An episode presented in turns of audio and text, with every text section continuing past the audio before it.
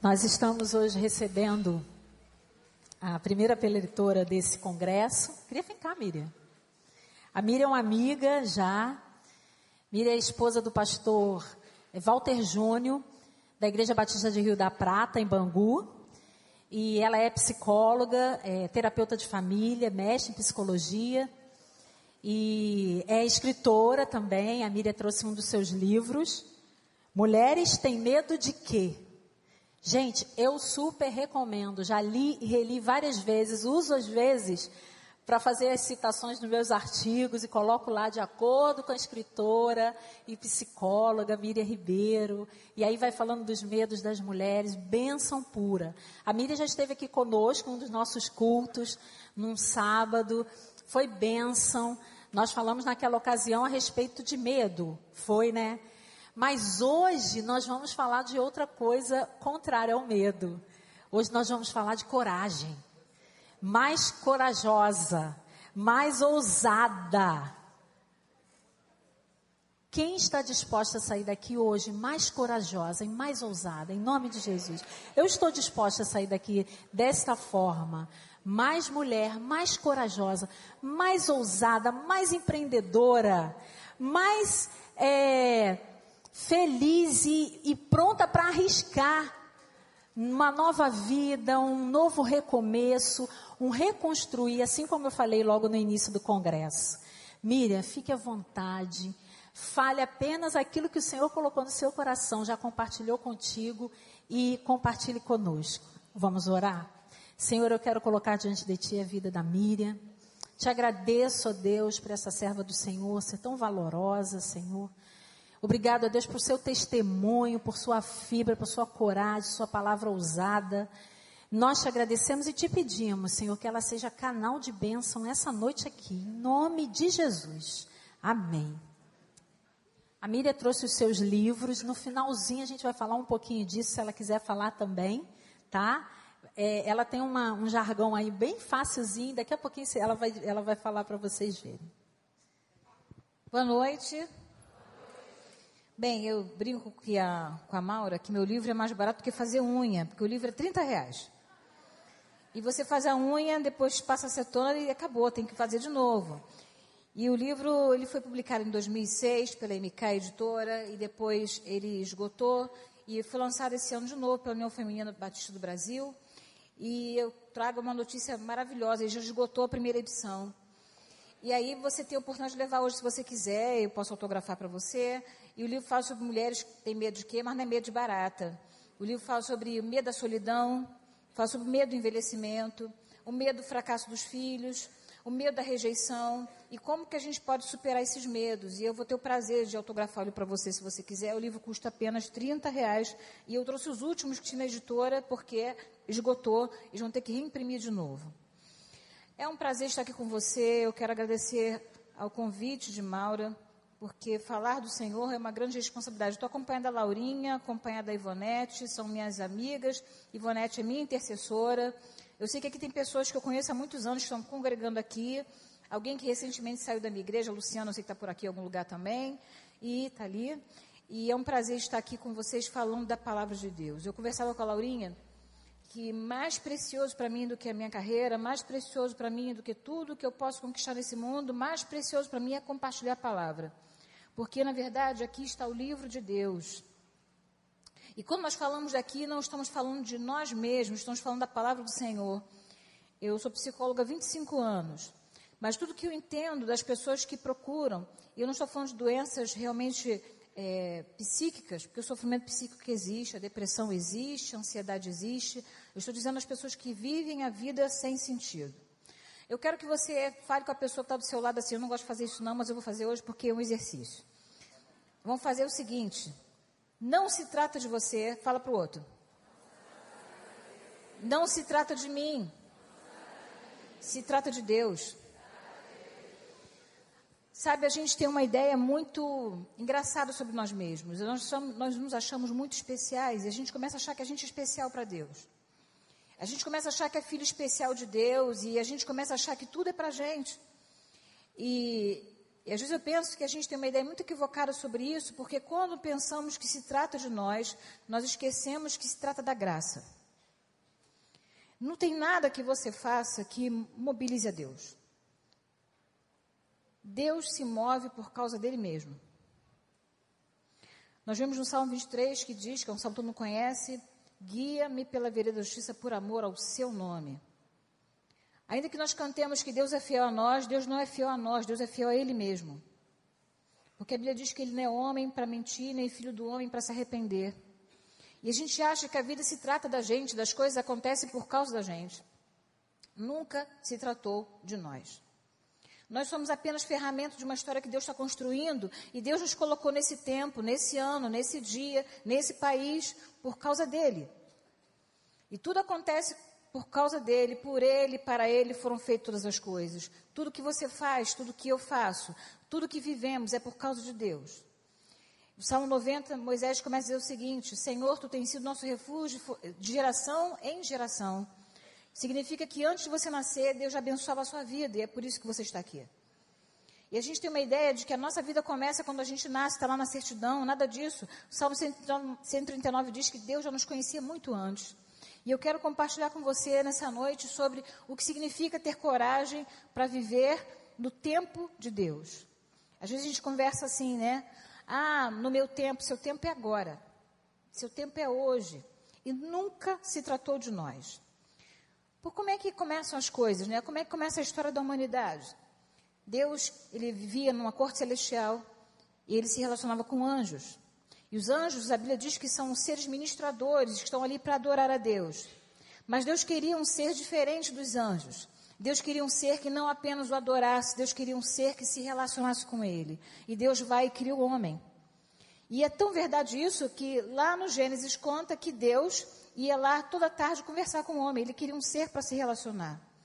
E se a gente for entender qual é o sentido da vida, Deus criou a mim e a você para se relacionar com Ele. Esse é o sentido da vida. Quando nós nos perdemos e quando nós começamos a ficar sofrendo com a angústia da vida, é porque em algum momento estamos fora da sintonia, não estamos nos relacionando com Ele. E quando alguém deseja por fim a sua vida, é porque essa pessoa não encontrou o sentido da vida. O sentido da vida é se relacionar com Deus. E qual o sentido do crente? Ensinar outras pessoas a se relacionar com Deus. Esse é o sentido da vida. E quando nós encontramos o sentido da vida, tudo passa a ser diferente. E eu queria compartilhar com você de uma mulher que teve coragem, porque ela entendeu que não se tratava dela, se tratava de Deus. Por isso que eu digo para você, nunca se tratou de nós. Eu fui criada num lar cristão. E um dia, conversando com Deus, e eu falei assim: Senhor, como vai ser para dividir o céu com fulano, cicrano, que fez tantos pecados cabeludos? Porque a gente acha que foi criado na igreja, a gente só fez pecado careca, né? A gente não fez aqueles pecados graves. E eu comecei a pensar no meu mérito, no quanto eu era boa, no quanto que eu fazia para Deus. E eu comecei a ouvir o Senhor falando no meu coração o seguinte: Mira, você conhece a história de Madre Teresa Calcutá? Eu falei: Sim, Senhor. Você já cuidou de algum mendigo e levou para sua casa? E eu falei: Não, Senhor. Então, se tratasse de mérito, você lá não estaria. Você entende? Tem nada a ver com a gente. O céu não tem nada a ver comigo, o céu não tem nada a ver com Deus, com você. O céu tem a ver com Deus. O céu é por causa de Deus, ele fez por causa dele, porque o amor vem dele. Jesus disse que porque Deus amou o mundo. O amor vem dele. Quando a gente entende a graça, a gente consegue entender que não tem nada a ver com a gente. E a gente vai conhecer a história de uma mulher. Eu quero que sua Bíblia, sua, abra sua Bíblia no livro de Esther, capítulo 2, a partir do versículo 5 até o versículo 9. E nós vamos aprender com uma mulher que descobriu que não se tratava dela. Às vezes a gente tem um rompante, né? achando que a gente é importante, a gente é muita coisa e a vida não tem nada a ver com a gente, a vida tem tudo a ver com Deus. Você quer saber de uma coisa? Você escolheu o lugar que você nasceu, sim ou não? Sim ou não? Não. Você escolheu seus pais? Não. Você escolheu a sua nacionalidade? Não. Você entende que a maioria das coisas, as coisas mais importantes, não fomos nós que escolhemos? O seu nome, que é uma das coisas mais importantes, você não escolheu. E a gente tem que entender que a vida não move por causa da gente. Uma vez eu estava andando na ponte de Niterói E a gente tem uma ideia assim, de que Deus é aquele que dá coisas, né? A gente começa a cosificar Deus nos países capitalistas, nós somos capitalistas, a gente começa a cosificar Deus como aquele que dá grandes coisas. E a gente começa a se relacionar com Deus apenas baseado nos bens materiais que nós conseguimos. Não acho errado colocar isso, mas eu estava na ponte de Niterói e passou um homem fazendo muita barbeiragem com o carro e atrás do carro está escrito assim, foi Deus que me deu. E eu pensei assim, vai tomar daqui a pouco. Não sabe usar. E às vezes a gente começa a colocar Deus no lugar de alguém que é dono de concessionária. Você entende? A gente começa a colocar Deus como alguém que dá coisas para as pessoas, que dá coisas para nós. Como na verdade, isso também acontece, mas aquilo de mais importante que Deus nos deu não foram as coisas materiais, mas foi a graça. E quando a gente entende isso, a gente começa a entender que além de um carro, de um apartamento, de uma joia, de uma carreira, Deus nos deu a graça que é impagável e não é medido com número. E aí eu fico pensando naquele irmão que não tem dinheiro para comprar um carro e fica lendo aquele que escreveu, foi Deus que me deu, foi Senhor, quando vai chegar a minha vez? Porque a gente começa a achar que Deus se revela de coisas, em coisas materiais. Como a gente é tentado a pensar que as coisas são por causa de nós. Como nós somos tentados a achar que as coisas acontecem por causa da gente. Como a gente é tentado a se colocar no lugar de glória. E como isso é complicado, porque foi assim que Satanás caiu.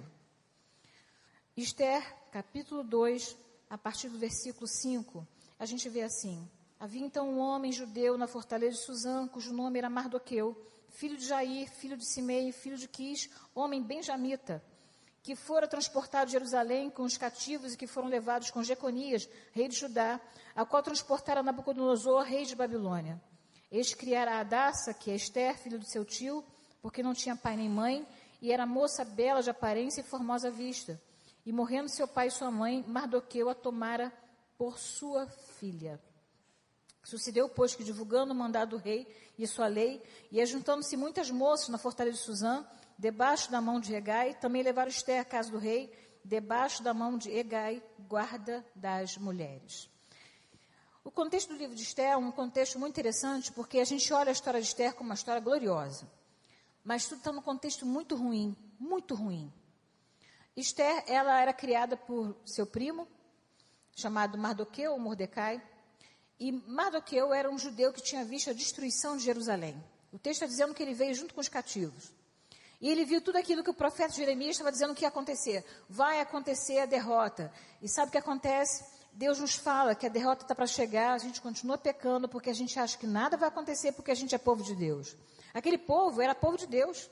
Eles eram o povo escolhido pelo Senhor, mas sabe qual foi a, a bobagem que Israel caiu?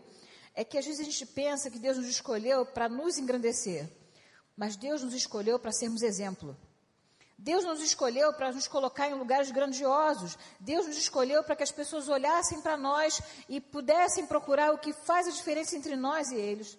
Deus escolheu Israel para que eles fossem revelação de Deus para todos os povos. Foi isso que Jesus, Deus disse para Abraão: em ti serão benditas todas as famílias da terra. Abraão recebeu essa promessa para que através dele todos fossem abençoados. E o povo começou a achar o seguinte: bem, nós somos de Deus, então nada vamos acontecer, porque nós somos povo de Deus.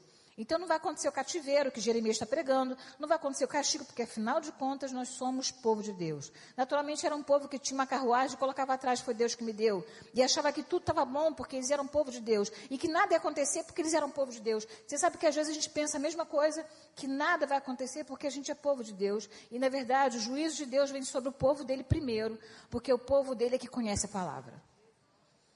E aí Mardoqueu, ele viu a destruição de Jerusalém. Ele era um homem que vivia no exílio. E vivia no exílio não por uma escolha. Nós temos aqui no Brasil, na história recente, pessoas que foram exiladas porque foram perseguidas politicamente. E foram para outros países. Esse exílio aqui é um exílio diferente. Eles foram sequestrados. Eles foram arrancados da sua terra para morar em outro lugar. Eles não estavam exilados lá na Pérsia, curtindo a vida, morando em um lugar melhor. Eles foram sequestrados da sua terra e levados à força para viver em outro país. Primeiro passaram pelo cativeiro babilônico, depois passaram pelo cativeiro persa. E o texto diz que é, Mardoqueu experimentou o cativeiro babilônico, o primeiro juízo de Deus. E depois passou pelo cativeiro persa. E ele estava lá naquela ocasião, vivendo um contexto de exílio, tristeza e amargura. Mas sabe, no meio do caos, Deus nos mostra que a vida não se trata de mim nem de você, mas se trata dele, porque Deus, independente da circunstância, aquilo que ele tem para fazer, ele vai fazer. E aí o que acontece é que estava ali Esther. E o primeiro ensinamento que eu quero dizer para você é o seguinte: Esther era órfã, vivia numa condição de exílio, vivia numa condição de tristeza, longe do seu país. Ela não tinha nascido lá em Jerusalém, mas ela viveu a experiência de ser criada por alguém que lhe contava a história de Jerusalém. Mas sabe, apesar de tudo isso, não importa de onde você veio, a sua identidade não é formada pelas circunstâncias. Às vezes a gente começa a falar assim, ah, eu sou assim por causa do meu pai, por causa da minha mãe, porque eu não tive pai, porque eu não tive mãe, que meu pai era alcoólatra, minha mãe, minha mãe apanhava do meu pai, porque meu pai usava drogas, ou porque meus pais foram separados, ou porque de repente eu fui muito pobre, ou porque eu fui abusado. Eu quero dizer para você uma coisa, a sua identidade não é formada pelas circunstâncias.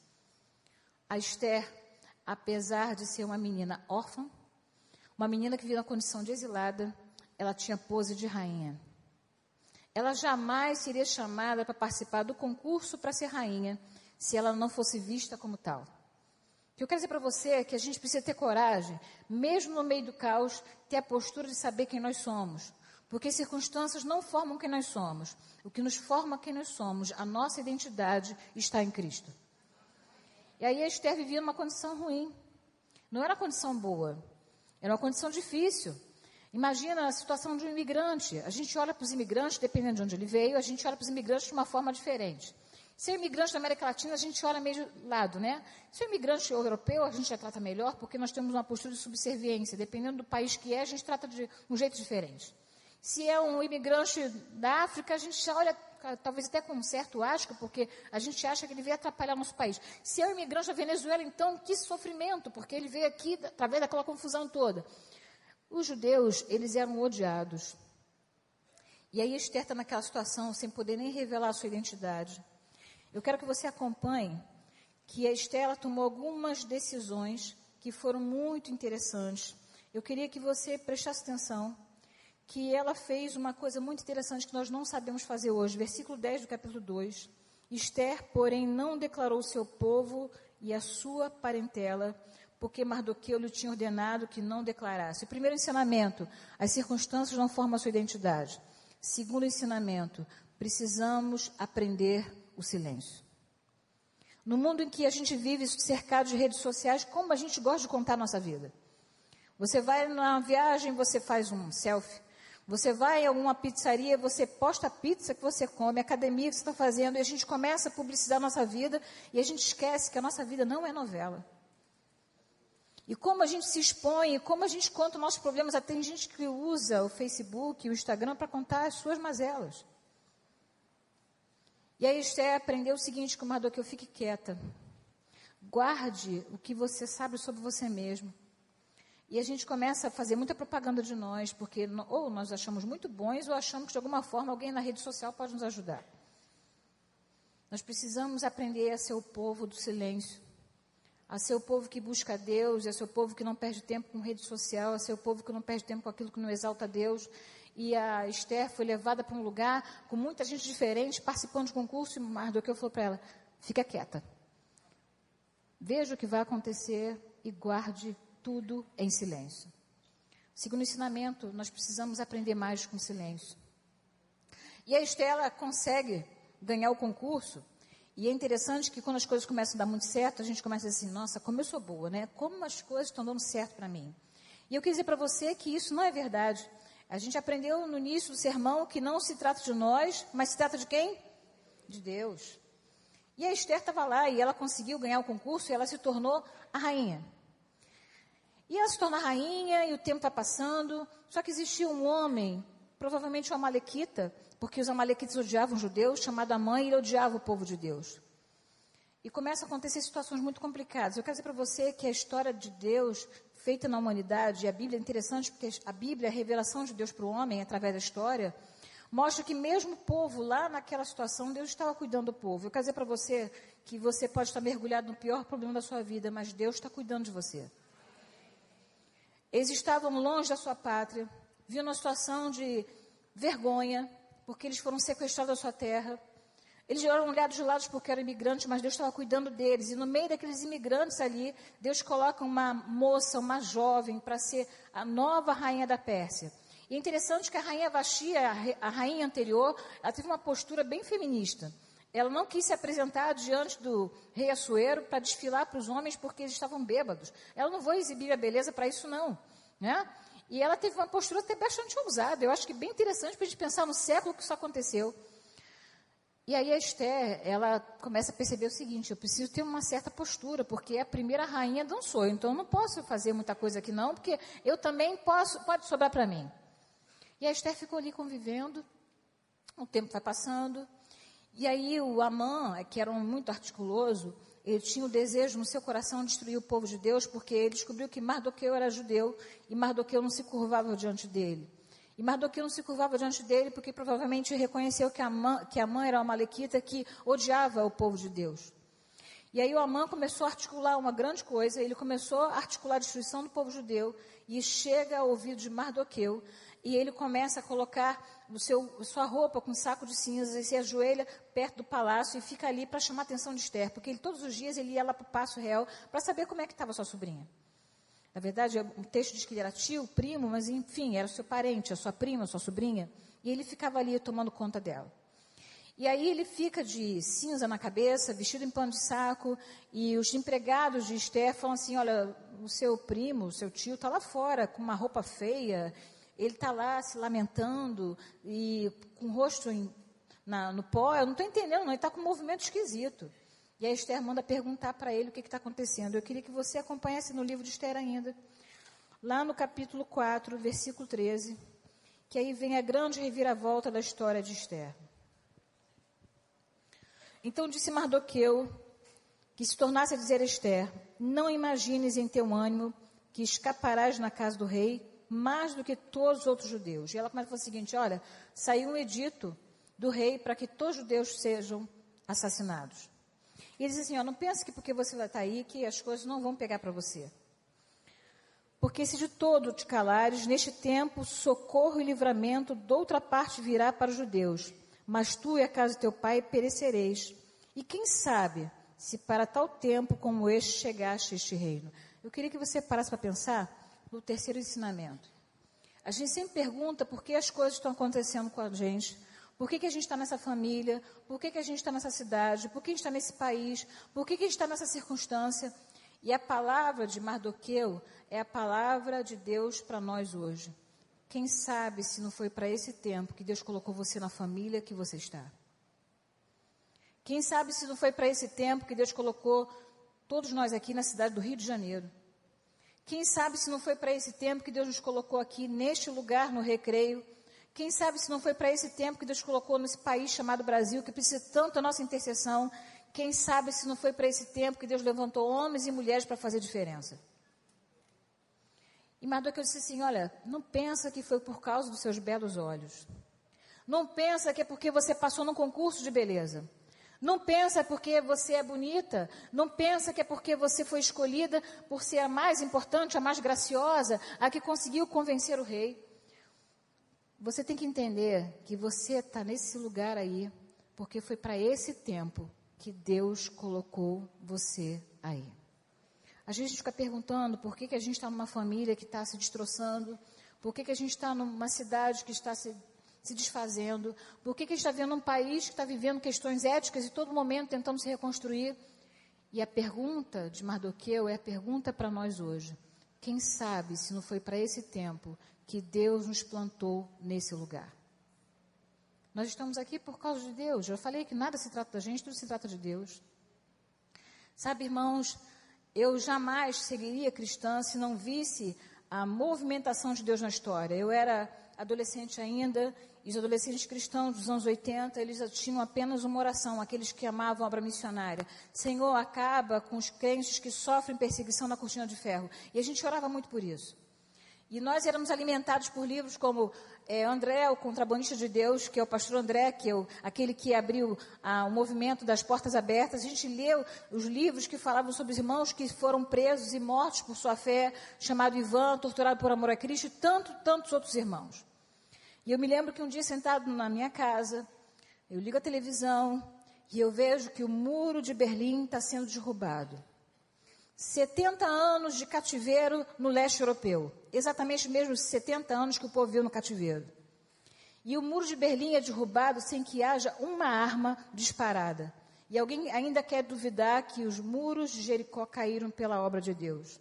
Havia um grupo de cristãos no mundo inteiro que oravam para que o povo cristão da cortina de ferro conhecesse a liberdade no Senhor. E isso aconteceu para a honra e glória de Deus, porque havia um povo que orava. Irmãos, grandes coisas está fazendo no mundo através da oração.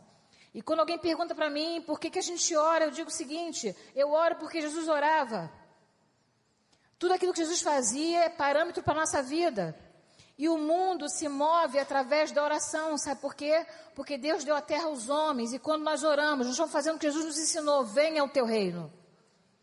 Quando eu oro, estou chamando o reino de Deus para a minha batalha. E aí, Esther, ela toma uma atitude diante de uma guerra, para tomar coragem, é preciso usar armas espirituais. A Esther, ela faz o seguinte, ela fala para Mardoqueu, versículo 16, vai e ajunta todos os judeus que se acharem em Suzã, e jejuai por mim, e não comais nem bebais por três dias, nem de dia, nem de noite, e eu e minhas moças também assim jejuaremos, e assim irei ter com o rei, ainda que não é segundo a lei, e perecendo, pereço. Nós somos tentados a achar que somos muito bons e queremos fazer tudo com a nossa força. Deus não se move com a nossa força. Deus se move por Ele mesmo. E através da oração, nós chamamos recurso celestial para mover aqui na terra. A oração é um termo muito interessante, porque a oração é um termo gramatical que existe sujeito e verbo. E o que é oração? A oração é quando eu me sujeito ao verbo. O que, que é o verbo? A Bíblia diz que no princípio era. No princípio era o verbo. E o verbo estava com Deus, e o verbo era Deus. E quando eu oro, eu sou o sujeito que se sujeita ao verbo. E aí, quando eu oro, eu estou falando, Senhor, eu não tenho condições, eu não sei o que fazer. E deixa eu dizer para você: Assuero era um homem extremamente perverso. Ele não se tornou imperador da Pérsia porque ele era bonzinho, fazia negociações diplomáticas. Ele era um homem perverso, ele era um homem mau. O Império Persa era um império que não fez como o babilônico de matar os seus cativos, mas ele fazia com os inimigos coisas horríveis. Esther estava ali e tomou consciência. Eu preciso fazer alguma coisa, mas eu não posso ir sozinha e na minha força. E ela usou armas espirituais. Eu quero dizer para você nessa noite: não tente pelas suas forças, use armas espirituais. Paulo nos adverte: nossa luta não é contra a carne e o sangue, mas contra potestades e principados que se estabelecem no mundo celestial. Esther compreendeu isso e ela falou assim: olha, jejue e orem por mim. E eu vou fazer o que for preciso. Se eu perecer, perecia. Uma das histórias mais impressionantes que eu li é de um homem chamado Alan Popov. Alan Popov viveu 13 anos preso na Hungria por amor ao Evangelho. E Alan Popov era um pastor batista, ele foi preso porque ele não aceitava que seus sermões fossem é, olhados, fiscalizados pelo governo para saber o que ele ia pregar. E uma das coisas que os regimes socialistas mais odeiam, e regimes totalitários mais odeiam, é a pregação da igreja, porque a pregação da igreja produz esperança e aprendemos que a nossa confiança não está em homens, mas em Deus. A nossa aliança não está em governos humanos. Nós não precisamos olhar nossos olhos fixos em governos, mas em Deus, porque a nossa esperança vem de Deus. E aí o que acontece é que Aralan Popov foi preso. A sua família foi para a Suíça, sua esposa tinha ascendência suíça e conseguiu fugir. E ele ficou muito tempo preso. E ele falou que muitas vezes colocavam na solitária. E ele foi castigado, ele foi afligido na sua carne por ser um homem que temia Deus. E ele disse uma coisa interessante, quando ele estava na solitária, ele começou a orar e percebeu o seguinte: enquanto ele era pastor, ele tinha uma igreja para se distrair. Enquanto tinha uma família, ele tinha tempo para cuidar dela. E talvez esses momentos o roubassem daquilo que ele mais precisava, que era de Deus. Ele falou: quando eu fiquei numa solitária, e eu não tinha mais ninguém, eu me encontrei com Deus. E ele conta que quando chegou o tempo da sua libertação, ele foi procurar o ministro do interior e ele pediu o seu passaporte para sair da Hungria. E aquele ministro disse para ele o seguinte: Você nunca vai sair daqui, Popov. E ele foi para casa e falando com a senhora que morava no sobrado onde ele morava, ele ficou muito triste com aquilo. E ela falou assim: Você deixou de confiar em Deus por cada palavra de um homem? E ele voltou a orar. Duas semanas depois, houve o grande expurgo da União Soviética, todos os ministros caíram, inclusive aquele. E duas semanas depois ele teve seu passaporte, porque Deus não depende da vontade humana para fazer sua vontade. Mas isso acontece quando nós oramos. Um certo pastor, ele foi reabrir a sua igreja na Rússia, e a sua igreja tinha se transformado numa grande escola. E lá naquele pátio onde havia sido transformado o lugar da igreja, tinha lá um placar esportivo. E estava lá como fica aqueles painéis eletrônicos, né, 100 a 0. E ele reabriu a fita inaugural da igreja e disse o seguinte: 100 para Deus, zero para o diabo, porque Deus é o vencedor da história. Deixa eu dizer uma coisa para você: Deus tem grandes coisas para fazer na sua vida, no Brasil e no mundo, e Ele espera que nós entendamos que não é por causa de nós, mas através de nós, Deus pode fazer grandes coisas quando nós nos colocarmos em oração. Nós não conseguiríamos vencer sem oração. Jesus orava e nós devemos orar. Jesus jejuava nós devemos jejuar. Não é um jejum é, místico, mas um jejum de mortificar a carne. E muitas vezes um jejum que não é baseado só apenas em comida, mas se abster daquilo que desagrada a Deus. Esther entende que está numa batalha espiritual. Ela entende que está numa guerra que ela não vai ganhar pela sua força. E ela resolve fazer estratégias espirituais. Eu quero dizer para você uma coisa: escolha as estratégias certas. Não brigue com pessoas. Se recolha no seu quarto secreto. E Deus que vem secreto te recompensará. A gente perde tempo brigando com o marido, brigando com o filho, se expõe numa rede social, brigando com irmãos, brigando na igreja, quando na verdade a nossa luta não é contra pessoas, mas contra potestades em mais ou menos em 2015, 2016, não sei precisar o ano, Anwar Gaddafi, ele começou a anunciar o seguinte: o mundo inteiro em breve será islâmico. E ele começou a fazer ameaça a cristãos. E você sabe que os cristãos sofrem muito no mundo inteiro. É por isso que o cristão nunca vai poder apoiar um governo que aprova tortura, amém? Você entendeu? E o que acontece é que é, ele começou a dizer que os cristãos seriam aniquilados. Ele começou a dizer isso no início do ano. E ele disse o seguinte: de cada cristão nascem poucos filhos, e cada islâmico tem sete, oito filhos. Irmãos, a nossa briga não é nem com o islâmico. Nós amamos eles. Mas é aquela perseguição que ficou muito clara de que ele ia aniquilar o povo de Deus. No final daquele ano ainda, Anuar Gaddafi foi deposto, depois de 40 anos de tirania, porque Deus manda na história. Assuero era um homem perverso, era um homem ruim, ele já tinha deposto uma rainha. Olha a situação de Esther. Ela era uma imigrante, era uma exilada, estava no lugar de uma rainha que tinha sido deposta diante um rei perverso. E ela entende: eu não posso fazer nada a não ser através da oração. Você quer ter coragem? Se ajoelhe e ore. É apenas a oração que vai nos tornar corajosos. É apenas a oração que vai nos tornar poderosos diante daqueles que nos afligem, porque a oração, ainda que de joelhos, nos coloca de pé.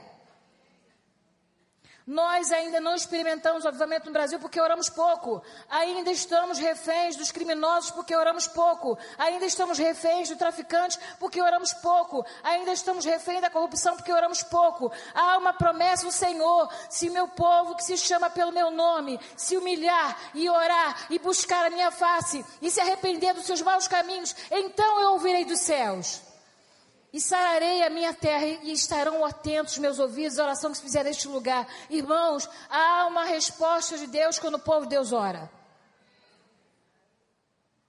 Esther começa a jejuar e começa a orar, e é interessante que ela é uma rainha e ela não pode se desesperar. O palácio tem que continuar funcionando. E a gente tende a ficar desesperado, arrancar cabelo e começa a chamar todo mundo. E a gente começa a mandar WhatsApp para todo mundo. Ora por mim, eu peço oração por mim. E a gente começa a desesperar e a gente fica pedindo oração para um monte de gente. Enquanto Deus espera que o nosso movimento seja a gente se ajoelhar e falar com Ele. Todo mundo pode orar por você, mas Deus quer ouvir a sua oração. E a Esther tinha que continuar fazendo o palácio funcionar. Você imagina, uma rainha tinha que ter posto de rainha. Ela não pode sair se descabelando pelo reinado e gritando: Meu Deus, meu povo vai morrer. Ela tinha uma sentença de morte sobre a sua cabeça. E ela não pôde se deprimir e chamar os médicos do palácio: Por favor, me tragam antidepressivos, eu não sei o que fazer. Ela não pôde se recolher e dizer assim: Olha, por favor, não me chamem para nada, porque eu estou desesperada. E às vezes, como crentes, nós ficamos fragilizados diante de ameaças de pessoas, diante de ameaças de colocações de pessoas que parece que vamos afligir, de governos, leis, não importa. Eu quero dizer para você uma coisa: é Deus que rege a nossa vida. O que precisamos é nos voltar para a palavra e reconhecer quem Deus é. Esther, depois de três dias, ela se apresenta para o rei. Há um paralelo na história de Esther e de uma outra mulher. Lá no Novo Testamento conta que João Batista foi preso e Herodes pediu é, para fazer um banquete e a Herodias chama sua filha para dançar. E enquanto a filha de Herodias está dançando, Herodes fica tão feliz com aquela dança que ele pergunta para ela: O que, que você quer? Que eu posso te dar o que você quiser. E ela pede o quê? A cabeça de quem? De João Batista. Esther ela, depois do jejum, da oração, e ela pede todo o povo que jejue e ore com ela, ela se arruma e se apresenta. E ela está no passo do palácio tremendo, porque havia um edito que se o rei não levantasse o cetro, ela poderia morrer. Ela tinha 30 dias que o rei não a chamava, o rei tinha um harém, ela era a esposa principal, mas o rei tinha um harém. E ela estava ali será que o rei vai me receber ou não? Mas ela tinha usado estratégias espirituais do seguinte: vai cumprir a vontade de Deus, tiver que perecer, eu vou perecer. E ela se apresenta de uma forma que, lá em Provérbios, capítulo 21, diz assim: Deus inclina o coração do rei para onde ele quer. Quando a Esther aparece para o rei, o rei vê Esther como ele nunca tinha visto. Como é que eu tiro essa conclusão? O rei olha para Esther e diz assim: Rainha Esther, ela não tinha combinado nada, ela se apresenta de surpresa, ele era um homem temperamental. Isso é tanto verdade que lá no início do livro de Esther, ele depõe a rainha Vashti, mas depois ele se arrepende, ele quer que a rainha Vashti volte, mas não pode mais voltar atrás, ele era um homem temperamental. Um homem perverso. E aparece aquela jovem, imigrante, órfão, vestido de trajes reais, e ele fala assim: Rainha Esther, o que você quer? Porque se você me pedir para mim até metade do reino, eu te dou. Sabe o que acontece? Quando nós usamos armas espirituais, nós apresentamos diante daquele que nos pode nos afligir, Deus muda o coração quando o povo ora. A Bíblia já nos ensina que o Espírito Santo de Deus é que convence o homem do pecado, da justiça. Sabe o que eu quero dizer para você? Pregue menos em casa e ore mais. Seus filhos precisam menos da sua pregação e mais da sua oração.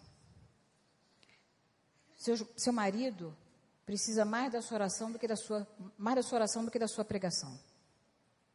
Aliás, Pedro, no capítulo 3, diz que as mulheres ganharão seus maridos sem palavra alguma. Fale menos e ore mais. É o Espírito Santo que convence, amém? Esther se apresenta diante do rei e o rei está tão tomado de amor por Esther e é o Senhor trabalhando no coração de Assuero. Que ele fala assim: Esther, o que, que é isso, Esther? Que mulher linda é essa? Pede o que você quiser, eu te dou metade do reino. Você tem noção? Metade do reino. E ela fala assim: Não, eu só quero um banquete. E eu quero que você traga a mão. O resto da história você já conhece. Deus muda a sorte de um povo inteiro, porque uma mulher entendeu que não se tratava dela, mas se tratava de Deus. Sabe, Deus pode mudar a cidade do Rio de Janeiro por causa da sua oração, por causa da minha oração, quando a gente entender que não se trata de nós, mas se trata de Deus. Quando a gente entender que em nós não há virtude alguma. E eu conversava ontem com uma pessoa que a gente tem duas possibilidades de tratar as pessoas: ou pela justiça ou pela misericórdia. Se for pela justiça, a gente vai começar a tratar as pessoas na legalidade e tratar diferente da forma como Deus nos trata. E às vezes a gente fica orando, pedindo a Deus justiça. Minha querida, eu queria dizer essa noite, não peça a Deus justiça. Porque se Ele resolver fazer justiça, pode ser que sobe para você. A gente às vezes tem soberba espiritual. A gente se acha muito. A gente acha que é muito bom. Porque afinal de contas a gente vai à igreja. Coitado daqueles que não conhecem a Deus. Vou dizer uma coisa para você. O caminho do convite de Deus para nós é de misericórdia. Aliás, a Bíblia diz que bem-aventurados misericordiosos, porque eles alcançarão misericórdia. A gente pode tentar relacionar com as pessoas com justiça, mas a gente não vai conseguir nada. A gente vai ficar frustrado porque vai ficar sempre esperando que o outro nos trate como nós tratamos eles. E o nosso compromisso é entender que nós tratamos as pessoas bem porque Deus gerou isso em nós. Mas isso significa que os outros têm que fazer a mesma coisa, porque senão a gente fica frustrado. Quando você fizer o bem a alguém, pensa o seguinte: foi Deus que gerou isso em mim, então meu compromisso é fazer aquilo que Deus espera de mim. Isso serve para qualquer relacionamento, até para casamento. Você tem que entender que se Deus colocou no seu coração para fazer alguma coisa boa para alguém, faça, independente do que aquela pessoa vai devolver para você, porque Deus gerou isso em você e você é responsável por aquilo que Deus gerou em você. Não naquilo que você espera que o outro faça para você. E aí a gente coloca altas expectativas nas pessoas e ficamos frustrados. Porque esperamos que o outro faça a mesma coisa que a gente faz. A sua responsabilidade é fazer aquilo que Deus gerou em você. Eu quero convidar você a pensar nessa noite o seguinte: os ensinamentos da história da Esther, uma mulher cheia de coragem. E a primeira coisa, as circunstâncias não traduzem a sua identidade, não importa de onde você veio.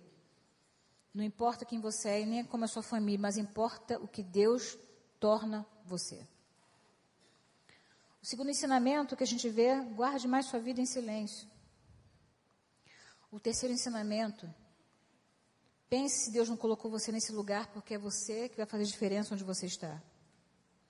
E o quarto ensinamento: use armas espirituais. Nós temos um país que tem uma grande multidão de cristãos.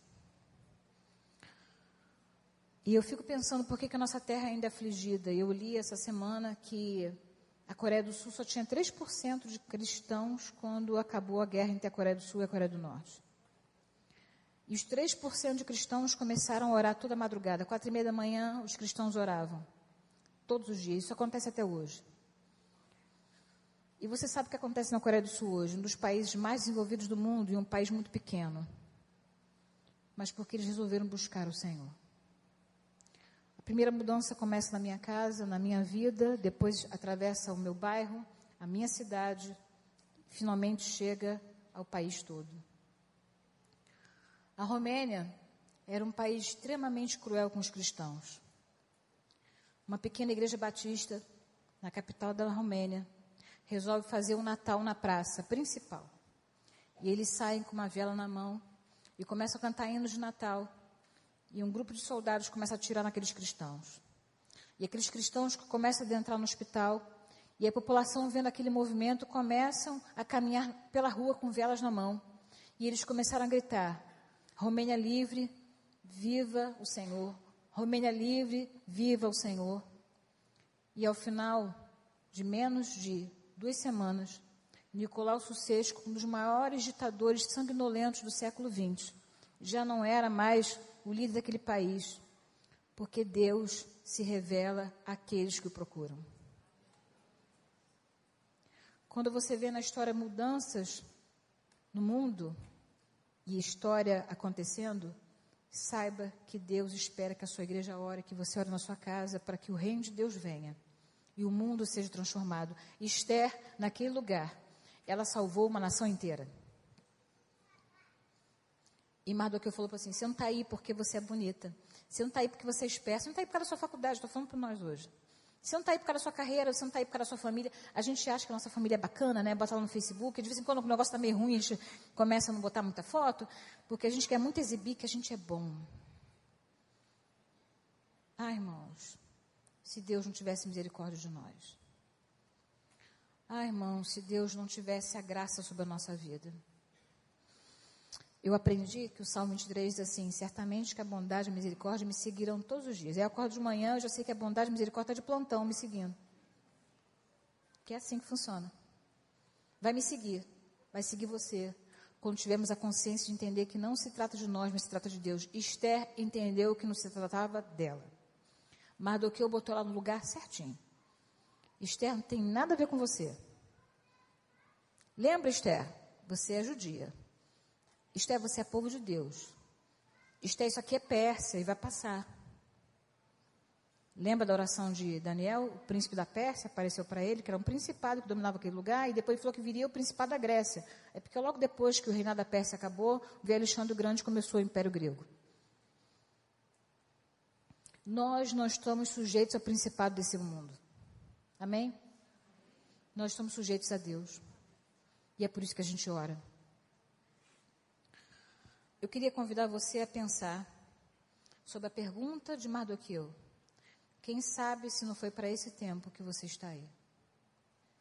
Sabe a sua família?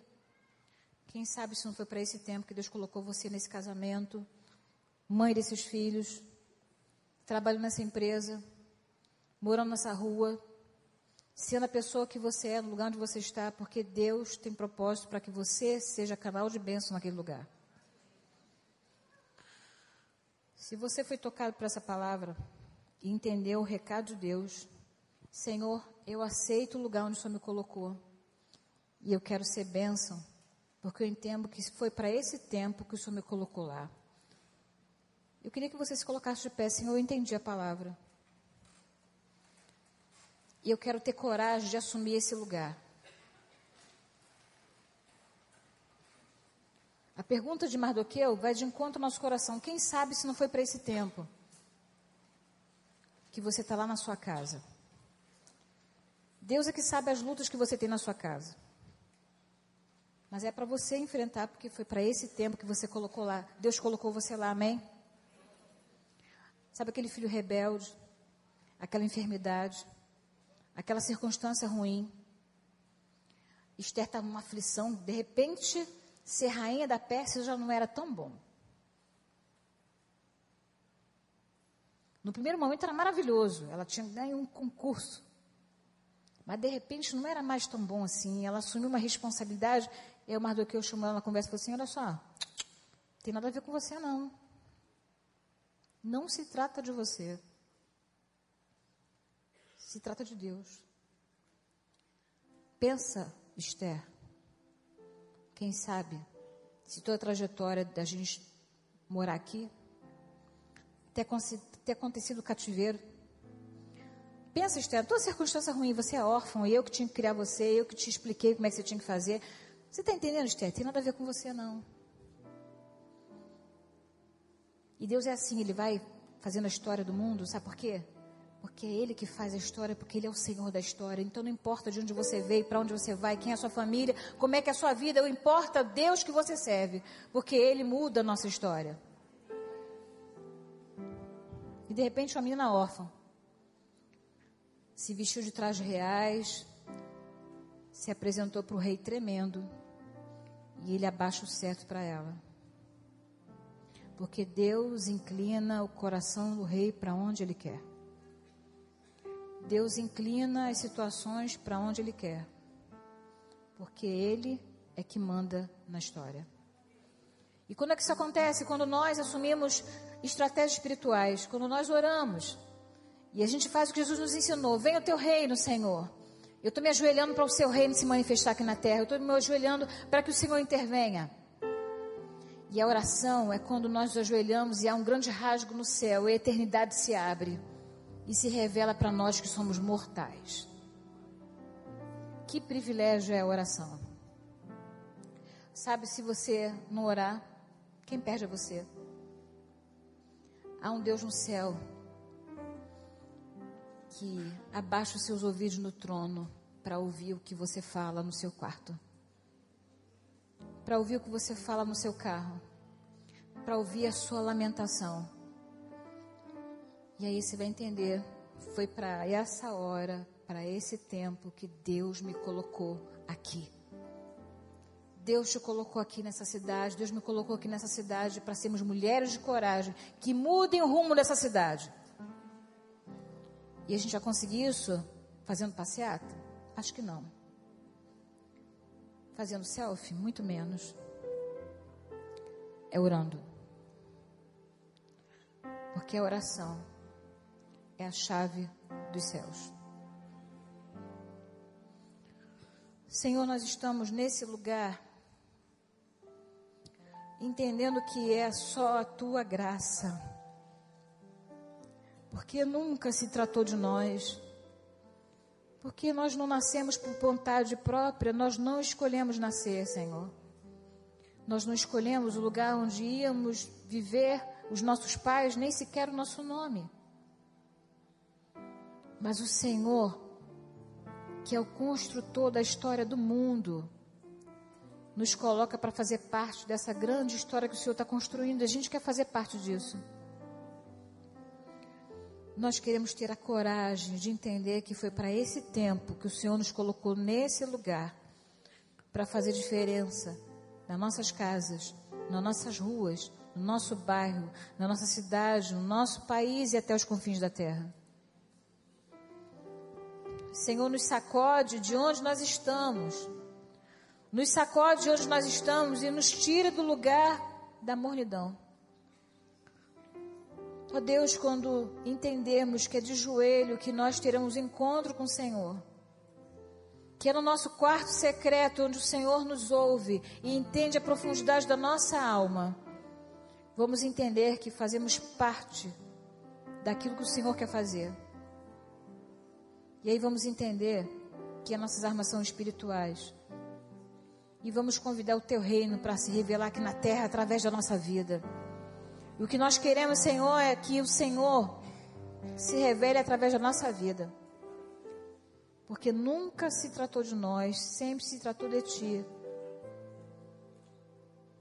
Nunca foi por causa de nós, mas por causa de ti. E nós queremos te agradecer porque se fosse por causa de nós, o Senhor não nos amaria. Mas é por causa de ti que nós somos amados pelo Senhor.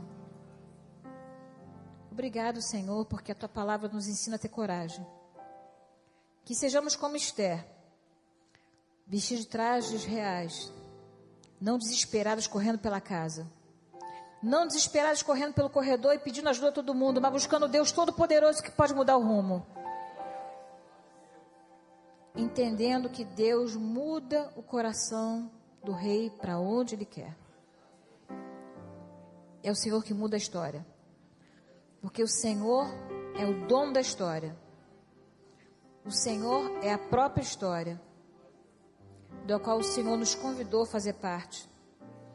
E te agradecemos por isso, em nome de Jesus. Amém. Deixa uma coisa para você. Sabe o que é orar? Orar é fazer parte daquilo que Deus já quer fazer. Deus quer salvar a sua família, sim ou não? Aí quando você ora, você está participando daquilo que Deus quer fazer. Deus quer salvar a cidade do Rio de Janeiro, sim ou não? Então você está participando daquilo que Deus quer fazer. A oração é um privilégio. É Deus nos convidando para fazer parte daquilo que Ele quer fazer. E isso é privilégio e honra. Falar com Todo-Poderoso que apesar de ser todo poderoso, houve aquele que é obra da sua criação.